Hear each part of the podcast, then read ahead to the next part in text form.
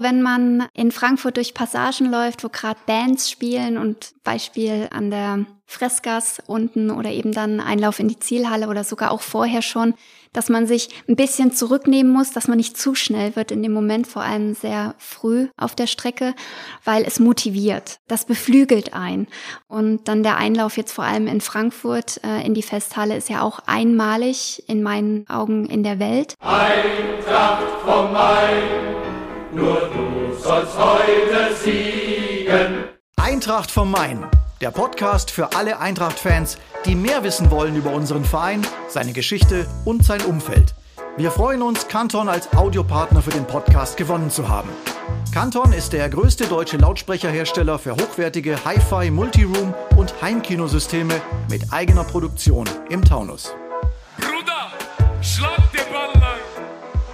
Herzlich willkommen zu einer neuen Folge Eintracht vom Main. Das ist Nummer 23 des offiziellen Podcasts von Eintracht Frankfurt.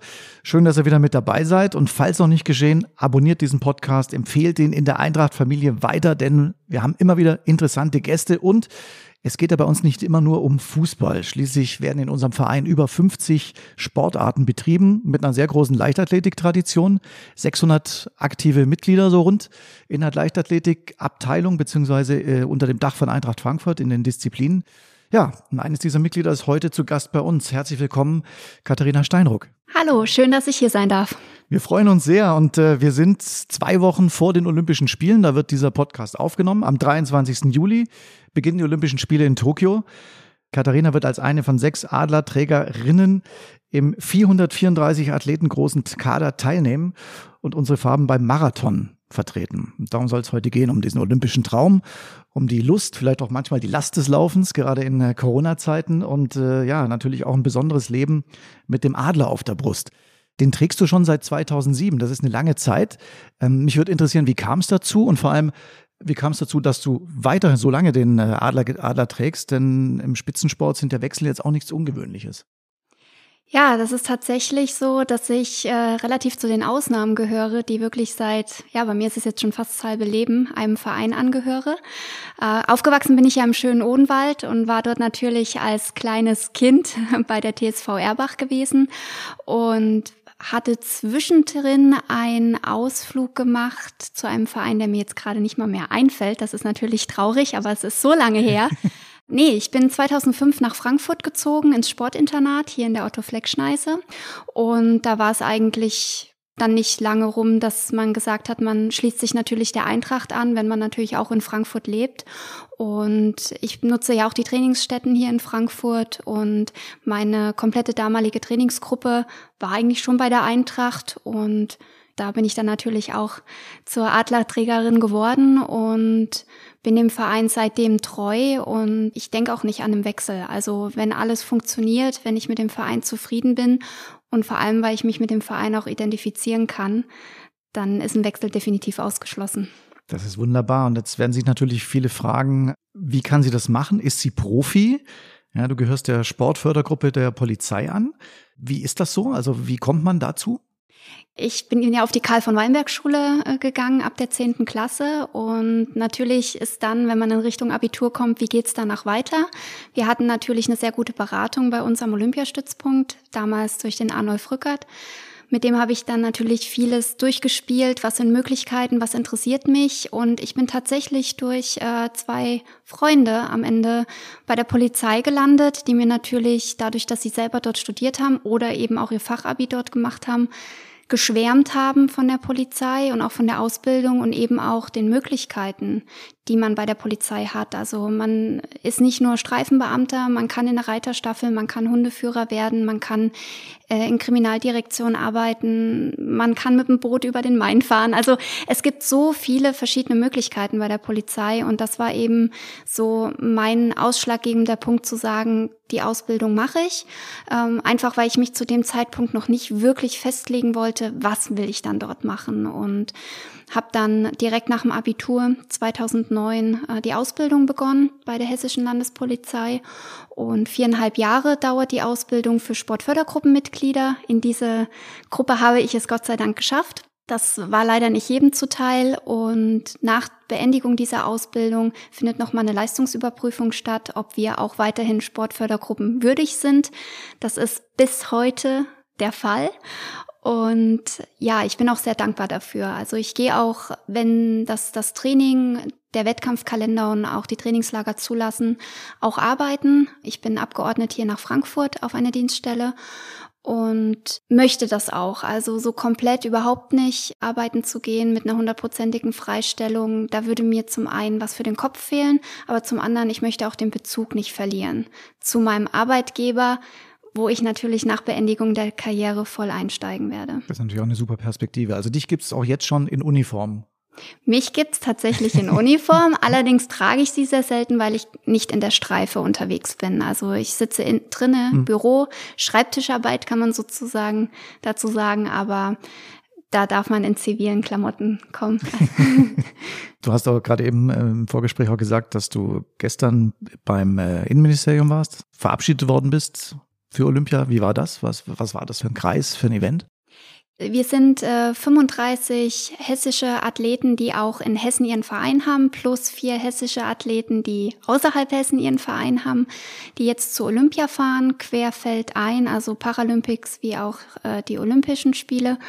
Und wir waren, glaube ich, gestern 16 oder 17 Mann vor Ort und wir sind eingeladen worden von unserem Ministerpräsidenten Volker Bouffier und ähm, unserem Innenminister Herr Beuth, wo wir quasi ja nochmal offiziell in einem kleinen Kreis, natürlich alles Corona-konform, äh, verabschiedet worden sind äh, in Wiesbaden und auch nochmal darauf hingewiesen worden ist, dass es eben nicht selbstverständlich ist, jetzt auch äh, mit verschobenen Spielen mit der Corona-Problematik, dass wir am Ball geblieben sind, dass wir stolz auf uns sein können. Und also ich fand, der Herr Bouffier hat sehr, sehr gut gesprochen und ähm, hat das auch sehr honoriert, was wir geschafft haben. Und Olympiastützpunkt, äh, unter anderem der Werner Schäfer war vor Ort gewesen und auch von der Polizei der Herr Pfeiffer. Also waren doch ein paar ganz hochrangige Namen da gewesen und war schön in so einer Runde so diese Wertschätzung zu erhalten. Da merkt man schon, dass ein besonderes Event dann vor der Tür steht, ja, und wo man dann hinfährt. Gehen wir mal an die Anfänge. Ähm, man muss ja sagen, dass du das Laufen, das ist dir sozusagen, klingt platt, aber es ist so in die Wiege gelegt wurde. Ja, dein Vater ist Trainer, deine Mutter, Katharin Dörre-Heinig, die hat einige Titel gewonnen, ist die einzige Frau, die äh, eine Medaille im Marathon gewonnen hat für Deutschland, 88 in Seoul, Bronze. Du hattest wahrscheinlich gar keine andere Chance, als Leichtathletin und Läuferin zu werden, oder? Wie war das? Äh, tatsächlich, ja. Ich bin in einer absoluten Sportfamilie äh, reingeboren worden und war natürlich schon, wo ich noch nicht mal ein Jahr alt war, mit in Mexiko oder auch in, in Japan bei Wettkämpfen, also eigentlich in der ganzen Welt mit dabei gewesen. Allerdings habe ich von Anfang an gesehen, was für eine Arbeit, was für ein Zeitaufwand, für eine Hingabe, also was da einfach alles mhm. dahinter steckt und äh, die Entbehrungen, die man eben auch als Leistungssportler hat. Und das war für mich nichts. Also ich habe meine Mama gesehen, wie sie, äh, vor allem wenn schlechtes Wetter war, gefühlt fünf Stunden am Tag nur auf diesem Laufband stand bei uns im Haus und habe so gedacht, boah, nee, also gar nicht. Und ich war äh, in einer Balletttanzgruppe und in einer Trachtengruppe bei uns im Ort gewesen und das war in Ordnung für mich. Und ich bin tatsächlich durch einen Schulfreund, damals in der dritten oder vierten Klasse, zur Kinderleichtathletik gekommen und bin dort halt hängen geblieben, weil natürlich macht das meiste aus, wenn man eine schöne Gruppe um sich hat, wenn man Freunde hat, die mit einem da ein, zweimal die Woche hingehen und dann wird's halt irgendwann mehr und dann wird man größer und dann ähm, lernt man mehr Leute kennen, auch in ganz Hessen. Und ja, dann war der nächste Schritt, in den Landeskader zu kommen, was ich geschafft hatte. Dann stand natürlich zweimal die Woche Landeskadertraining in Frankfurt an. Und da musste natürlich auch hingefahren werden. Und irgendwann wurde das natürlich von der Schule in Verbindung mit dem Training, mit den ganzen Fahrstrecken und dem schönen Stau, äh, dann irgendwann doch zu viel für, ich sage jetzt mal, eine 13- bzw. 14-Jährige da fiel dann relativ zügig die Entscheidung, eben aufs Sportinternat zu gehen. Und ja, ich bin dann reingewachsen. Und dann immer gleich, also sofort Marathon oder Nein. das macht man ja nicht, also muss man irgendwie drauf kommen. Ich meine, klar, weil es die Mutter macht oder kennt man es, aber man muss es ja mögen. Nee, tatsächlich, in der Kinderleichtathletik habe ich das komplette Spektrum gemacht. Also bis auf Hammerwerfen habe ich wirklich jede Disziplin ausprobiert. Wir haben tatsächlich sogar den im Stabhochsprung die Anfänge gelernt mit dem sogenannten Hexenritt. Also es war schon sehr lustig, aber äh, ich war tatsächlich im Schülerinnenalter Mittelstrecke, weil es mir einfach lag. Ich musste nicht groß dafür trainieren und bin vorne mitgelaufen bei uns in Hessen. Aber ich bin auch sehr gerne hochgesprungen und habe Hürdenlauf gemacht. Und da war ich auch ganz gut drinne hatte leider dann als Jugendliche sehr viele Verletzungen, bin sehr schnell umgeknickt, ähm, hatte leider auch den ein oder anderen Bänderriss gehabt, ähm, wogegen dann natürlich so dieses Unterdistanztraining, also wo es um die Schnelligkeit geht, einfach in Mitleidenschaft gezogen worden ist. Mhm. Und dadurch ist man dann ja doch nach und nach auf das Längere gekommen, weil man ja dann doch eher mal schwimmen war oder auf dem Fahrrad sitzen musste. Und zum ersten Straßenlauf bin ich damals durch zwei Triathletinnen gekommen, die bei uns in der Gruppe mittrainiert haben. Und den konnte ich gleich gewinnen. Und das hat mir dann doch so Spaß gemacht, dass ich dann äh, auf der Straße geblieben bin. Also ich war auch eher Cross- und Straßenläuferin als Bahnläuferin, habe meine ersten deutschen Meisterschaften allerdings auf der Bahn gemacht, damals über 1500 Meter 2004 und ja, bin dann langsam in die längeren Strecken reingefallen quasi weil es mir irgendwo lag. Und da ich, wie gesagt, diese Verletzungen hatte, haben wir dann gesagt, ach komm, wir probieren es einfach mal aus. Und es hat dann funktioniert irgendwo. Die ersten, also meinen ersten Marathon bin ich 2010 damals in Köln gelaufen, am Tag der deutschen Einheit. Und konnte den auch gewinnen. Das war natürlich ein sehr, sehr schönes Erlebnis für mich. Allerdings waren die ersten drei, vier Marathons für mich hart. Und nach jedem, wenn ich im Ziel war, habe ich gesagt, das mache ich nie wieder. Und man hat trotzdem dann irgendwann wieder an der Startlinie gestanden. hat nicht funktioniert. das ist richtig. Also man ist irgendwie dann doch dran geblieben, um sich sagen zu können, hier komm, es muss doch mal einen Marathon geben, der einigermaßen Spaß macht oder wo man gut durchkommt. Und ja, bin ja trotzdem noch auf der Mittel, äh, auf der Unterdistanz unterwegs. Also bei mir ist Unterdistanz 10.000 oder 10 Kilometer Straße.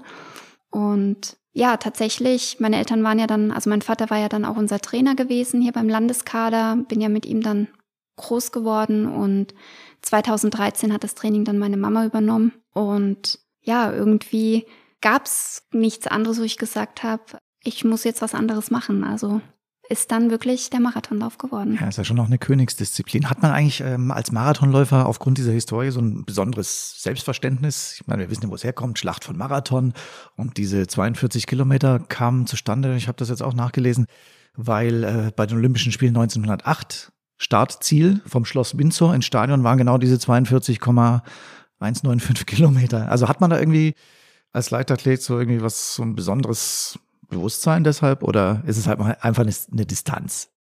Ja, tatsächlich, äh, die damalige britische Königin, der haben wir zu verdanken, dass die Strecke eben nicht 38, sondern 42 Kilometer jetzt sind. Es ist was Besonderes, der Marathon. Und zwar einmal, man steht bei den ganz normalen Stadtmarathons ja an der Strecke mit Tausenden von Menschen. Also das geht bei kleinen Marathons mit tausend Leuten bis zu den Riesenrennen New York, Boston mit 50, 60.000 Startern. Und das ist einfach einmalig im Leistungssport, weil egal ob man jetzt eine Spielsportart hat oder ähm, im Stadion oder beim Schwimmen, es sind doch irgendwo nur die Profis, in Anführungsstrichen, die dort zusammen an einer Startlinie stehen. Und im Marathon steht man mit allen am Start. Und ein Marathon lebt auch von den Menschen und lebt von der Stadt, von der pulsierenden Stadt, von den Leuten am Streckenrand, von der Party am Streckenrand und all das macht Marathon aus. Einfach so diese Gemeinschaft, dieses gemeinsam Erleben, dieses gemeinsam Quälen, aber auch dieses gemeinsam ins Ziel kommen und dann feiern, dass man es geschafft hat. Und tatsächlich geht es im Marathon nicht immer nur um Zeiten. Natürlich, bei uns Profis geht es um Zeiten und auch Platzierungen, weil wir natürlich auch, dass unser Job ist und wir davon natürlich leben. Aber bei ambitionierten Hobbyläufern oder welchen, die sagen, ich möchte einmal in meinem Leben Marathon gelaufen sein, geht es ums ins Ziel kommen, um Marathon zu erleben und am Ende sagen zu können, ich bin ein Marathoni. Und das ist in meinen Augen einmalig zu allen anderen Sportarten und Disziplinen. Das Einzige, was vielleicht noch ein bisschen mit vergleichbar ist, ist ein Ironman. Spielt die Strecke da wirklich eine Rolle? Kriegt man das mit überhaupt, wenn man da so in seinem, in seinem Ding ist, wo man läuft? Es ist tatsächlich so, wenn man in Frankfurt durch Passagen läuft, wo gerade Bands spielen und Beispiel an der Fressgas unten oder eben dann Einlauf in die Zielhalle oder sogar auch vorher schon, dass man sich ein bisschen zurücknehmen muss, dass man nicht zu schnell wird in dem Moment, vor allem sehr früh auf der Strecke, weil es motiviert. Also wenn man merkt richtig dieses Pulsieren, wenn man durch diese Menschenmengen läuft und das, das beflügelt ein. Und hinten raus ist das Beflügeln unheimlich wichtig, weil hinten raus schwinden natürlich die Energiereserven. Und dann der Einlauf jetzt vor allem in Frankfurt äh, in die Festhalle ist ja auch einmalig in meinen Augen in der Welt. Und das hat sonst kein anderer Marathon. Aber egal wo man läuft, es ist einfach, es ist eine große Party und es, man ist davor sehr, sehr aufgeregt, man ist nervös, man hat seine Ziele, die man erreichen möchte, man hat seine Vorgaben, die man einhalten möchte und hofft natürlich, dass das, das am Ende auch klappt. Aber es ist trotzdem überall immer wieder was Einmaliges, einen Marathon laufen zu können. Jetzt kam gestern die Nachricht, dass Olympia ohne Zuschauer sein wird. Die Party wird sich wahrscheinlich dann in Grenzen halten. Ich weiß natürlich nicht, wie es an der Laufstrecke ist. Marathon ist ja in Sapporo, nicht in, in Tokio. Vielleicht können da Menschen auch mit dabei sein, aber es wird, wird glaube ich, ein bisschen anders. Ja? Leider nein. Ja. Äh, die Info gab es nämlich auch schon einen Tag vorher, ja. dass in Sapporo, wo wir laufen, die Anwohner darauf hingewiesen werden, bitte nicht den Marathon zu verfolgen und äh, bitte so nach dem Motto zu Hause zu bleiben, beziehungsweise man kann natürlich äh, in einer Millionenstadt die Leute nicht äh, einsperren, äh, wird dann halt darauf hingewiesen, äh, bitte gehen Sie dorthin, wo Sie hingehen wollen, aber gucken Sie sich nicht den Marathon an. Also es ist schon hart, vor allem ich bin jetzt schon zweimal in Japan einen Wettkampf gelaufen, dreimal sogar. Und bei zweien dieser Läufe standen die Menschen in Fünferreihen hintereinander an der Strecke. Und das ist natürlich was ganz Besonderes, weil Japan ist ein Land, was unheimlich sportverrückt ist, was auch sehr laufverrückt ist. Und das ist natürlich dann schon sehr schade, nicht nur für uns, sondern auch für die Bevölkerung. Über deine besonderen Erlebnisse beim letzten Mal Japan können wir gleich mal sprechen. Eins würde mich noch interessieren, weil wir eben vorhin über deine Mutter gesprochen haben. Ist das schwierig für dich auch, äh, dieses Verglichen werden oder ist das inzwischen vorbei? Weil ich kann mir schon vorstellen, wenn man dann in der Familie jemanden hat, der schon diesen Erfolg, der auch noch praktisch dieselbe Disziplin betreibt oder betrieben hat, dass man da irgendwie, ja, das ist die kleine Tochter und so. Also konntest du das abschütteln? Ich hoffe ja. doch. ja, also in, in, in der Pubertät, wo ich dann so angefangen habe, langsam mir so selber was zu erarbeiten, eben auch dann nicht nur im Stadion, sondern eben auf der, auf den Straßen, war es oft ein Vergleich von außen. Also wir in der Familie haben gar nicht so verglichen, weil meine Mama und ich trotzdem grundverschieden sind, was auch die Trainingsinhalte und die Trainingsaussteuerung angeht. Und ich bin trotzdem mein eigener Mensch. Ich bin nicht meine Mama. Und ich sage auch immer, ich bin nie in die Fußstapfen meiner Mama getreten, weil ich möchte meine eigenen machen. Und inzwischen ist es so, dass natürlich äh, Fragen von außen irgendwo kommen, auch immer wieder, und man auch bekannt ist, dadurch, dass eben auch die Mama sehr bekannt war in den 90er Jahren und auch schon in den 80ern aber ich bin stolz. Ich war auch früher schon stolz drauf. Es tat nur manchmal schon ein bisschen weh, wenn man jetzt irgendwo gelaufen ist und der Reporter hat dann gesagt, und hier läuft Katrin Dörre Heinig, wo ich so denke, jo, die ist 30 Jahre älter, aber danke. Schnell ähm, für ihr Alter. ja, aber meine Eltern haben dann sogar teilweise mich bei Straßenläufen kurz vorher angemeldet. Also dann wirklich, wir sind hingefahren und dann wurde ich erst angemeldet, das gar nicht erst groß in den Listen. Ich stand, ah, Katharina Heinig läuft. Und gut, jetzt habe ich seit fast drei Jahren sowieso einen neuen Namen. Da mhm. mussten sich viele auch erstmal dran gewöhnen. Wobei ich wirklich sagen muss, seitdem ich den neuen Namen habe, kommt es deutlich seltener zur Verwechslung. Aber ganz ehrlich, die Bestzeit deiner Mutter, die willst du schon noch knacken, oder? Ja, es sind nur noch anderthalb Minuten. also ich bin ganz gut jetzt äh, rangekommen an ihre Bestzeit. Es ist auf jeden Fall ein Ziel. Also tatsächlich über äh, zehn Kilometer Straße fehlen mir nur noch, ich glaube, vier Sekunden. Und im Halbmarathon ist es noch gut über eine Minute. Da war sie doch ganz schön schnell. Ähm, das sehe ich aber auch als Ziel. Also es sind Ziele für mich. Wann ich sie schaffe, weiß ich nicht. Ob ich sie schaffe, weiß ich auch nicht. Das wird die Zukunft zeigen.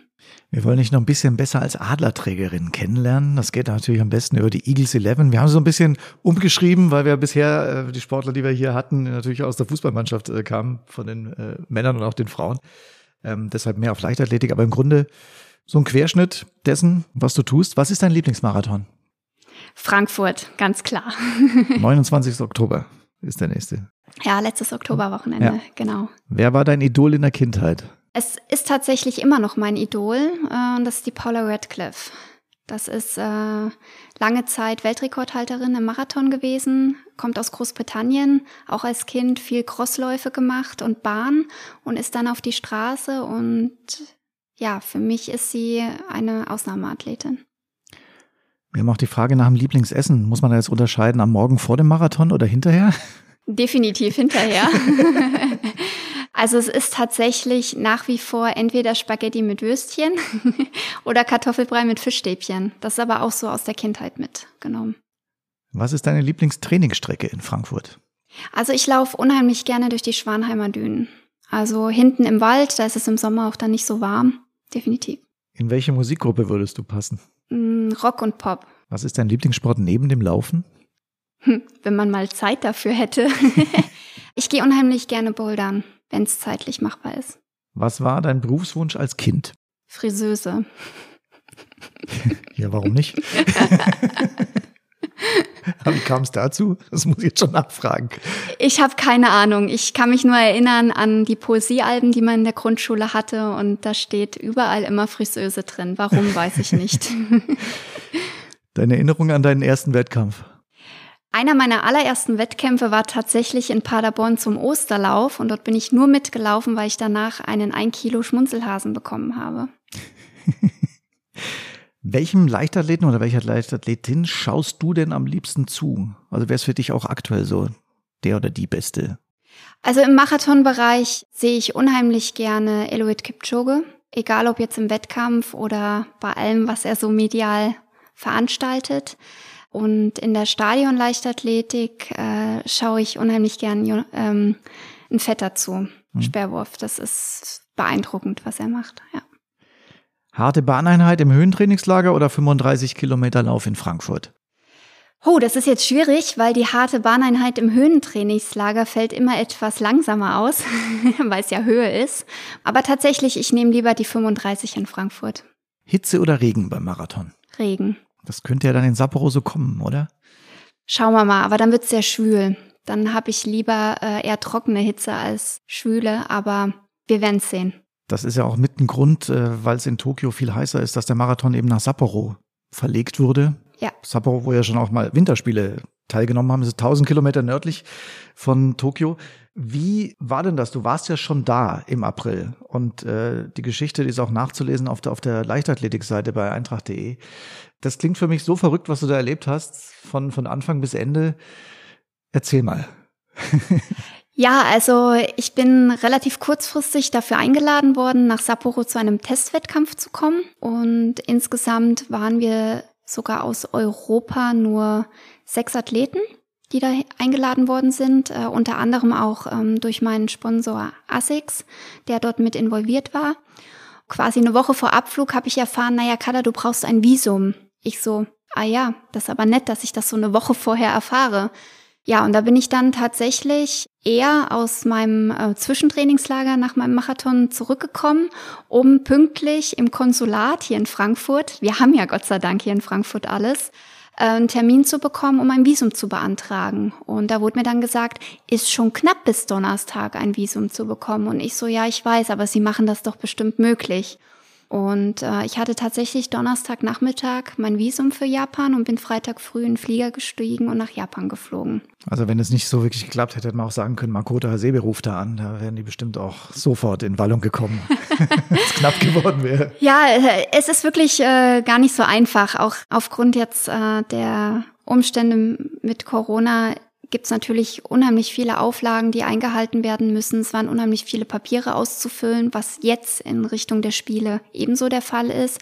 Apps, die aufs Handy geladen werden müssen, wo man quasi 24-7 überwacht wird, wo man sich befindet. Viele sehen das äh, wahrscheinlich sehr kritisch und fragwürdig. Ich sag's, mein Gott, wer mich überwachen will, überwacht mich auch so, ohne dass ich meine Einwilligung zugebe. Deswegen bin ich da relativ entspannt.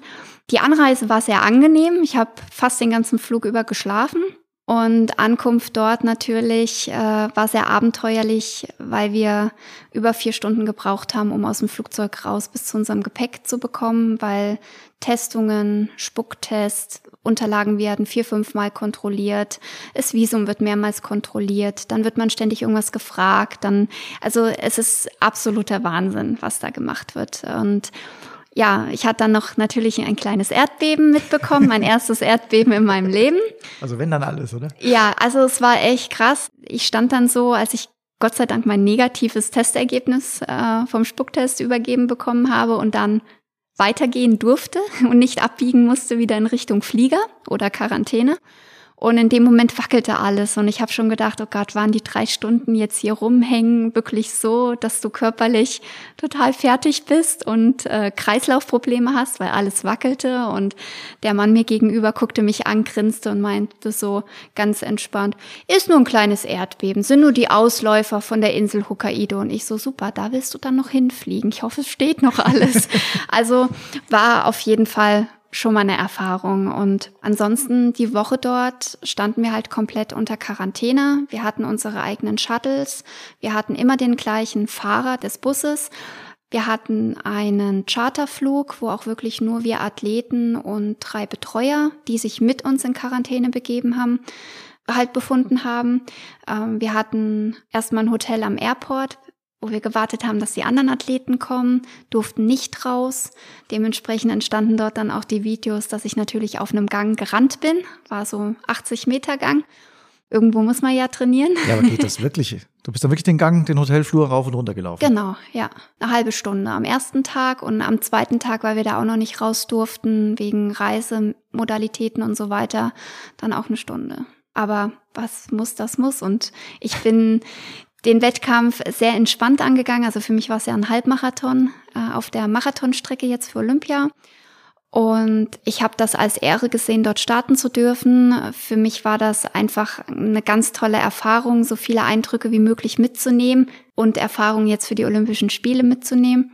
Und deswegen habe ich das alles sehr entspannt gesehen vor Ort. Also mir war das jetzt egal, ob ich da jetzt vier Stunden irgendwo rumgehangen habe und gesessen habe, habe ich halt in der Zeit was gelesen oder so. Musst du diese Tortur jetzt nochmal durchmachen, wenn du jetzt wieder dorthin kommst? Also die Abläufe dürften jetzt wahrscheinlich auch schon bekannt sein, oder? Wie läuft das jetzt? Genau, die Abläufe sind ähnlich oder genauso und äh, das werden wir alles nochmal so mitmachen. Ja.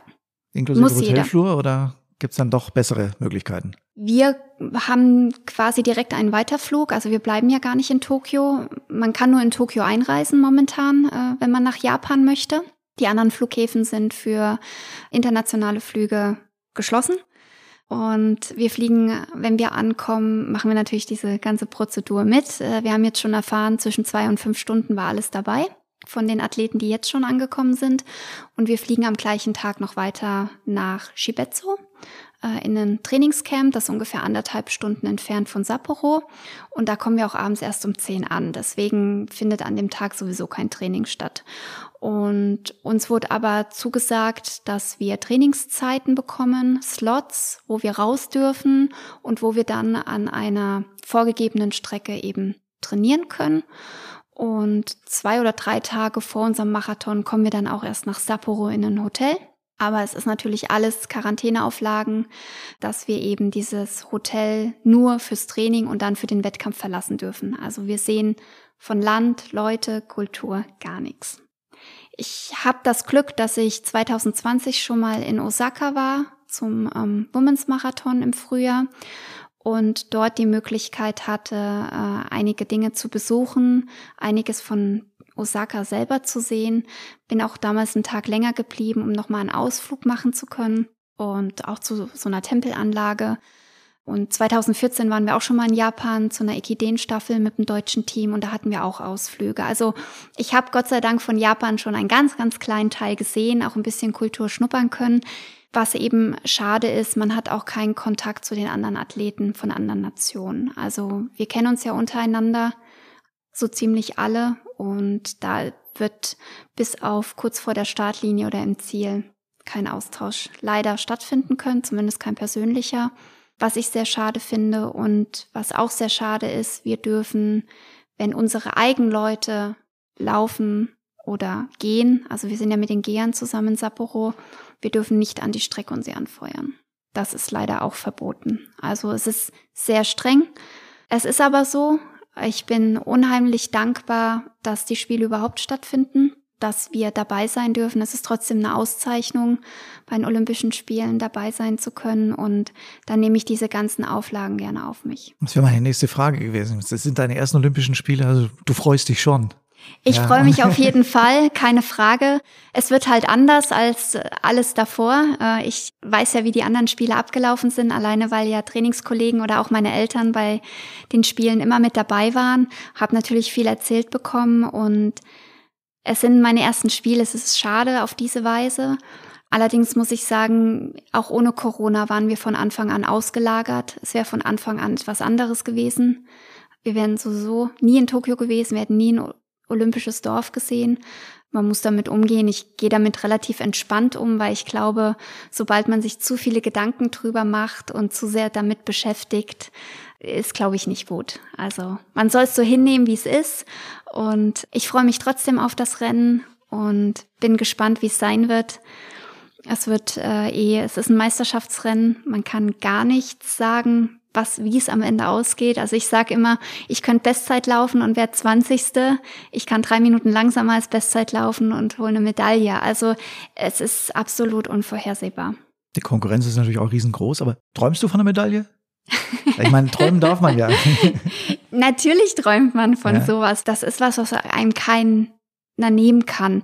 Aber ich bin eben auch Realist und sage, wenn ich am Ende zufrieden ins Ziel komme, reicht das vollkommen aus, weil ich habe, ich kann es null einschätzen, muss ich so ehrlich sagen. Ich kann es überhaupt nicht einschätzen, weil auch gute Konkurrenz oder ich sag mal die die absolute Weltelite kann dort neben sich stehen an dem Tag. Dafür ist es Marathon und Marathon ist immer unberechenbar.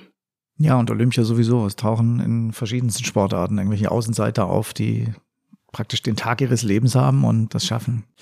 Ja, ich finde es wirklich schade, dass das dann so abläuft. Das Olympische Dorf ist was Besonderes und auch, ähm, ich habe das auch schon mal vor Ort auch, auch erlebt, wie Athleten aus unserem Team D die anderen anfeuern und so. Das ist schade. Man muss es sicherlich dann ja so, so hinnehmen und einfach sich auf das konzentrieren, was man einfach selber beeinflussen kann. Aber so eine Einkleidung, also die ganzen Olympiasachen, die gab's schon für dich, oder? Ja, natürlich. Ja, ich bin äh, ja letzte Woche auch eher aus dem Trainingslager gekommen, um auf jeden Fall diese Einkleidung mitzumachen. Ich war dafür in Heidelberg gewesen und ich habe auch im Vorfeld zu meiner Trainerin gesagt, ich möchte alles mitnehmen. Also es sind für mich die ersten Spiele. Ich weiß nicht, ob ich in vier Jahren es nochmal schaffe, dabei zu sein. In drei Jahren, Verzeihung, wir drei, haben ja stimmt, in ja. drei Jahren schon wieder Spiele, genau. Das weiß ich nicht, ist natürlich auch wieder ein Ziel, aber das kann man nie vorhersehen. Und ich möchte das einfach alles mitmachen und mitnehmen und war dann quasi bei dieser Einkleidung dabei. Und die Kleidung ist einfach Wahnsinn. Also so tolle Farben, ganz, ganz tolle Stoffe, tolle Schnitte, äh, jung und modern geschnitten und einfach coole Klamotten. Also ich freue mich auch riesig, die Sachen dann zu tragen. Ich konnte sie Mitte der Woche abholen. Allerdings wurde ich vergessen. Meine Sachen wurden nicht zum Olympiastützpunkt angeliefert. Ich habe meine im Lager abholen dürfen, aber das ist nicht schlimm. Ich habe sie, bin ich schon mal sehr froh drum. Und mein Wettkampfoutfit, was ja über den Deutschen Leichtathletikverband und deren, dessen Ausrüster eben gestellt wird, ist jetzt Gott sei Dank auch gestern angekommen. Da ist nämlich mein Paket auch verschwunden in der Post. Das kam auch nicht bei mir an und äh, ich habe jetzt aber alles und äh, ist ja ein gutes Omen. Wenn es vorher schief läuft, dann läuft es dann zum Wettkampf ja gut. Ich glaube, du hast jetzt so alles abgehandelt so in den letzten Monaten, was dann schief laufen kann. Ja. ja. Weißt du, gibt es eigentlich eine normale Eröffnungs- und Schlussfeier? Bei diesen Olympischen Spielen? Also es soll eine Eröffnungsfeier geben, auch mit Athleten, die einlaufen mit Fahne. Wie das aber abläuft, weiß ich nicht. Also das wissen viele noch nicht. Es sind auch viele Fragen noch vor Ort, wie bestimmte Dinge gehandhabt werden. Das wird oft erst vor Ort entschieden. Also das kann selbst bei uns, Team Deutschland, wir haben ja regelmäßig einen Call, wo wir über die neuesten Sachen informiert werden. Selbst die können uns noch nicht alles beantworten. Weil das ist ja, um auf die Einkleidung zurückzukommen, ist ja mal das, worauf dann auch die, die Leute schauen, was schon immer diskutiert wurde bundesweit. Wie schauen die aus, wenn sie einlaufen? Also die Sachen hast du schon auch. Du könntest theoretisch. Ich könnte, aber ich bin am 23. tatsächlich noch hier in Frankfurt. Also okay. ich fliege erst am 28. nach äh, Japan rüber und bin ja erst am 7. August dran. Also, ich, also wird es für die Schlussfeier dann reichen. Ja, ich vermute aber, dass wir, die in äh, Sapporo am Start sind, wir werden auch keine Abschlussfeier erleben. Also wir werden relativ dann entweder am Montag oder schon am Sonntag in Flieger, Tokio, Tokio, in internationalen Flughafen und dann zurück nach Deutschland. Also es ist auch die Regularie, dass man maximal 48 bis 72 Stunden überhaupt nach seinem Wettkampf oder Beendigung seines Wettkampfs noch in äh, Japan bleiben darf und danach ausreisen muss. Dementsprechend sind sehr viele Athleten, die an den ersten drei Tagen da sind, im Juli schon wieder zu Hause, weil sie fertig sind. Und trotzdem ist das olympische Motto ja dabei sein ist alles. Ja. Das ist ja das Wichtigste. also 7. August der Wettkampf. Wir haben vorhin drüber gesprochen. Du schätzt dich mal so, mal so ein, weil man eben nicht weiß, was macht die Konkurrenz. Aber grundsätzlich bist du ja schon in überragender Form. Ja. Du hast im April deine Bestzeit gelaufen. 2,25,59. Mhm. Also der Zeitpunkt könnte ungünstiger sein, jetzt dort zu starten. Ach, um Gottes Willen. Also ich bin äh, unheimlich froh über den Marathon, dass der uns noch ermöglicht worden ist in Enschede. Wir hatten vergangenes Jahr einige Marathonrennen, die äh, gestrichen worden sind. Ich habe mich insgesamt auf drei Marathonrennen letztes Jahr vorbereitet und habe mitten in der Vorbereitung, in der Marathonvorbereitung abgebrochen, weil der Lauf entweder abgesagt worden ist oder verschoben oder wie auch immer. Den einen Marathon haben wir vier Tage vorher erfahren, dass er nicht stattfindet. Und das ist schon hart, weil so Marathontraining tut schon weh. Und äh, es ist ein anderes Training, als wenn ich sagen kann, ich kann jedes Wochenende irgendwo rennen. Deswegen waren wir sehr, sehr dankbar, dass das Rennen, was ja ursprünglich in Hamburg stattfinden sollte, plötzlich hieß es, es findet nicht statt. Da haben natürlich alle wieder gezittert und war der Aufschrei groß, weil das so ziemlich mit die letzten Rennen waren, um nochmal für Olympia sich zu zeigen oder nachzulegen. Und Gott sei Dank fand er dann eine Woche später dann in, in den Niederlanden in Enschede statt. Und das war für mich eigentlich so der erstmal dieser Höhepunkt in diesem Jahr gewesen, zusammen mit Eliud Kipchoge auf dem Siegerprotest zu stehen. Also wir haben ja beide dann das Rennen gewonnen und das war schon ein Mega-Erlebnis. Also das war auch ich habe nach dem Rennen gesagt, ich habe jetzt erstmal mein Heu für dieses Jahr rein, weil ich war einfach total happy. Die Anspannung ist von einem abgefallen. Dieser nervliche Stress, den man vorher hat, ist von einem abgefallen. Diese Unsicherheit und man weiß ja selbst, man ist zwar in, in der deutschen Spitze drin, sogar in der europäischen Spitze, man weiß trotzdem nicht, fährt man oder fährt man nicht kicken sich nochmal eins, zwei vor dich und dich aus den drei Plätzen für die Spiele. Und dort habe ich dann aber gezeigt, an mir geht's nicht vorbei und äh, dementsprechend war ich so dankbar dann auch über diese Zeit. Dann noch den Halbmarathon auch mit Bestzeit in Japan bei dem Testrennen. Also ich war absolut happy und ja, und dann kamen die Impfungen. und dann ging es erstmal bei mir abwärts. Also ich habe die Impfung leider nicht so gut vertragen habe mich aber jetzt in den letzten Wochen wieder sehr gut auf mein Niveau auch vor dem Marathon zurückgearbeitet und stehe auch sehr gut im Training und ich habe ja noch vier Wochen. Also äh, wir haben noch eine ordentliche Trainingsphase momentan und ich fühle mich auch sehr gut und dadurch, dass es hier momentan so schwül ist, es ist zwar nicht mein Wetter, aber es ist das beste Vorbereitungswetter dann für Sapporo. Du hast vorhin gesagt, Marathon trainieren tut weh. Jetzt frage ich mal ganz blöd als jemand, der nicht oder kein Läufer ist, wie trainiert man denn das? Wenn man ganz, ganz frisch ist und mit, äh, ich sag mal, Sport allgemein vorher nie was zu tun hatte, äh, dann würde ich sagen, wir fangen mal ganz, ganz langsam an. Und zwar mit Gehen, Traben, Gehen, Traben. Also das sind so die Anfänge. Aber äh, bei uns, die natürlich seit Jahren in dem Geschäft sind, haben wir in den Grundlagen sehr, sehr hohe Umfänge, was die Zeit angeht. Das heißt, äh, wir laufen nicht nur, sondern äh, wir gehen auch Radfahren, Aquajoggen, Schwimmen, Crosstrainer, also alles, was so ausdauernd ist, auf die Zeit geht oder im Winter Skifahren, also klassisches Langlauf-Skifahren oder im Sommer Skiroller. Also alles, was natürlich das Herz-Kreislauf-System trainiert.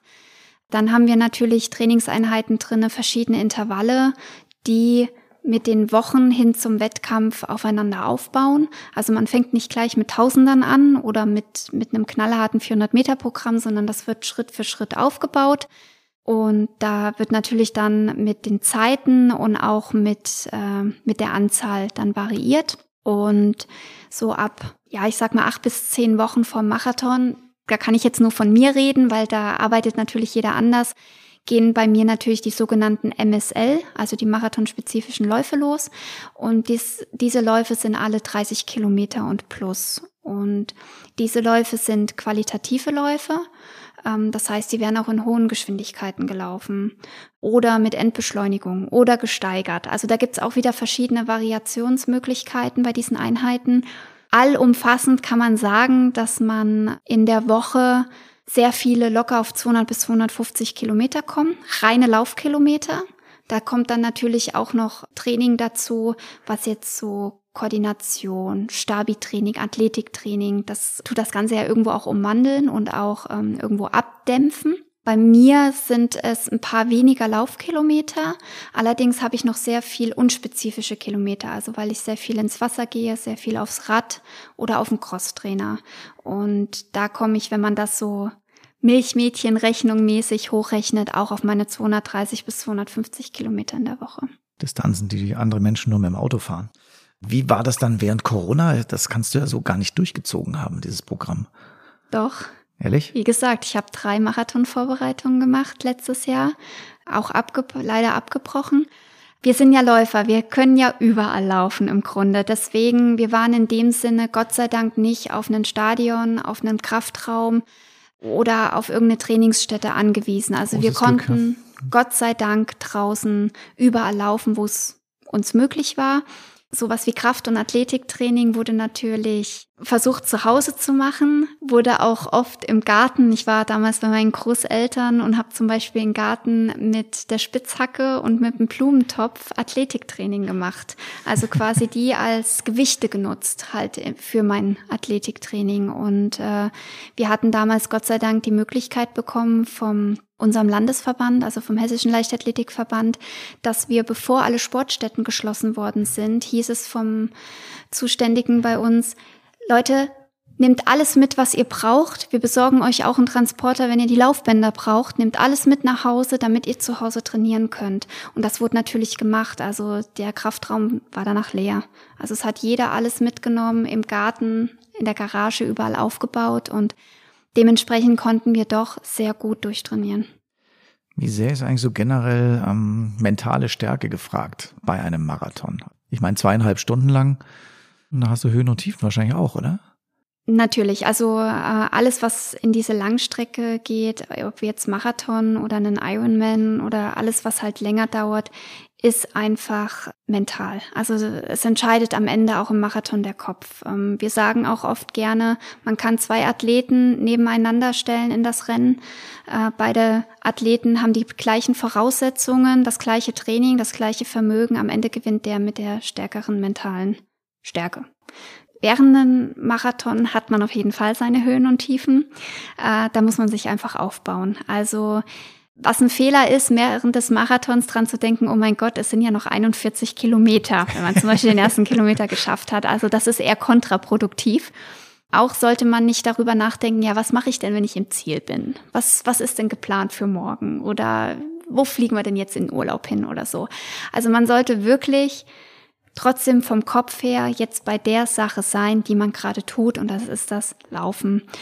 Ähm, man soll sich Ziele stecken auf der Strecke. Wenn man natürlich jetzt bei einem großen City-Marathon läuft, wo Massen an der Strecke sind, ist das natürlich was ganz anderes. Da wird man motiviert, da kann man sich Punkte setzen, da kann man sagen, okay, bis zu der Wasserstelle oder bis über die Brücke und dann sehen wir weiter. Äh, jetzt zum Beispiel in Enschede sind wir acht Runden auf einem Flughafengelände gelaufen. Da war niemand. Da waren die Leute an der Wasserstelle, die Leute am Kilometerzähler äh, und ein paar Motorräder, die das natürlich mit der Kamera begleitet haben. Sonst war da niemand. Und da musste man sich irgendwo auch Ziele setzen. Und bei mir sind das oft die Wasserstände. Also, dass ich mich immer von Getränke zu Getränkestand hangel quasi. Viele haben Musik im Kopf. Die gehen dann so ihre Playlist durch und laufen dann im Takt gedanklich der Musik. Ich rechne auch viel.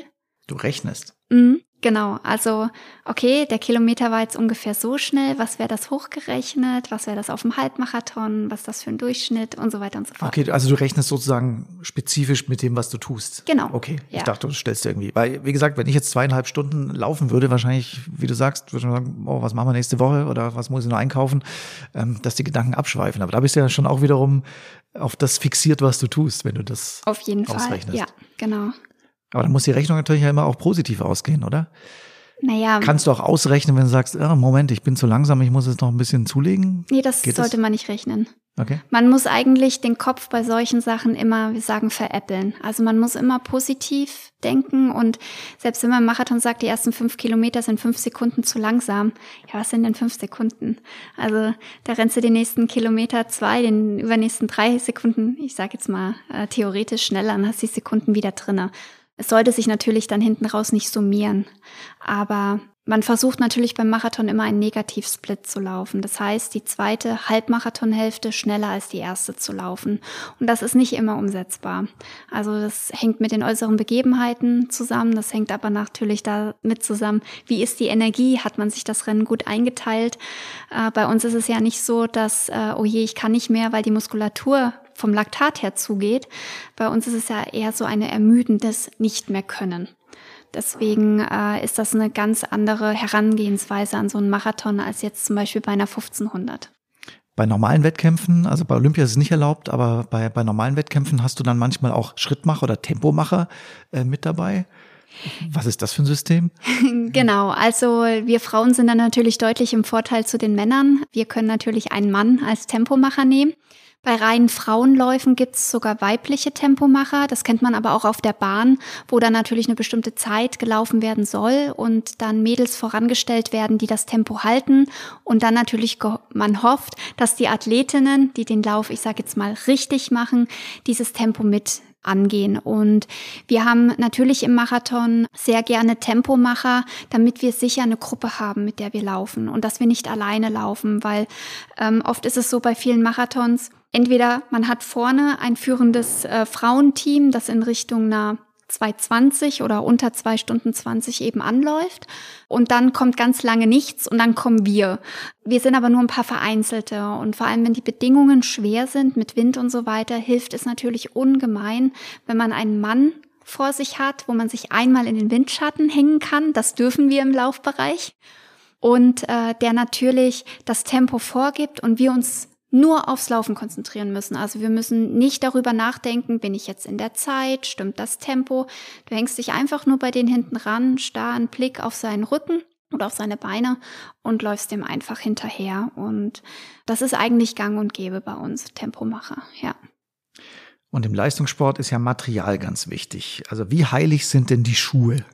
Ja, die Schuhe sind so heilig, dass sie definitiv, wenn man irgendwo zum Beispiel mit dem Flugzeug zu einem Rennen anreist, die definitiv ins Handgepäck gehören.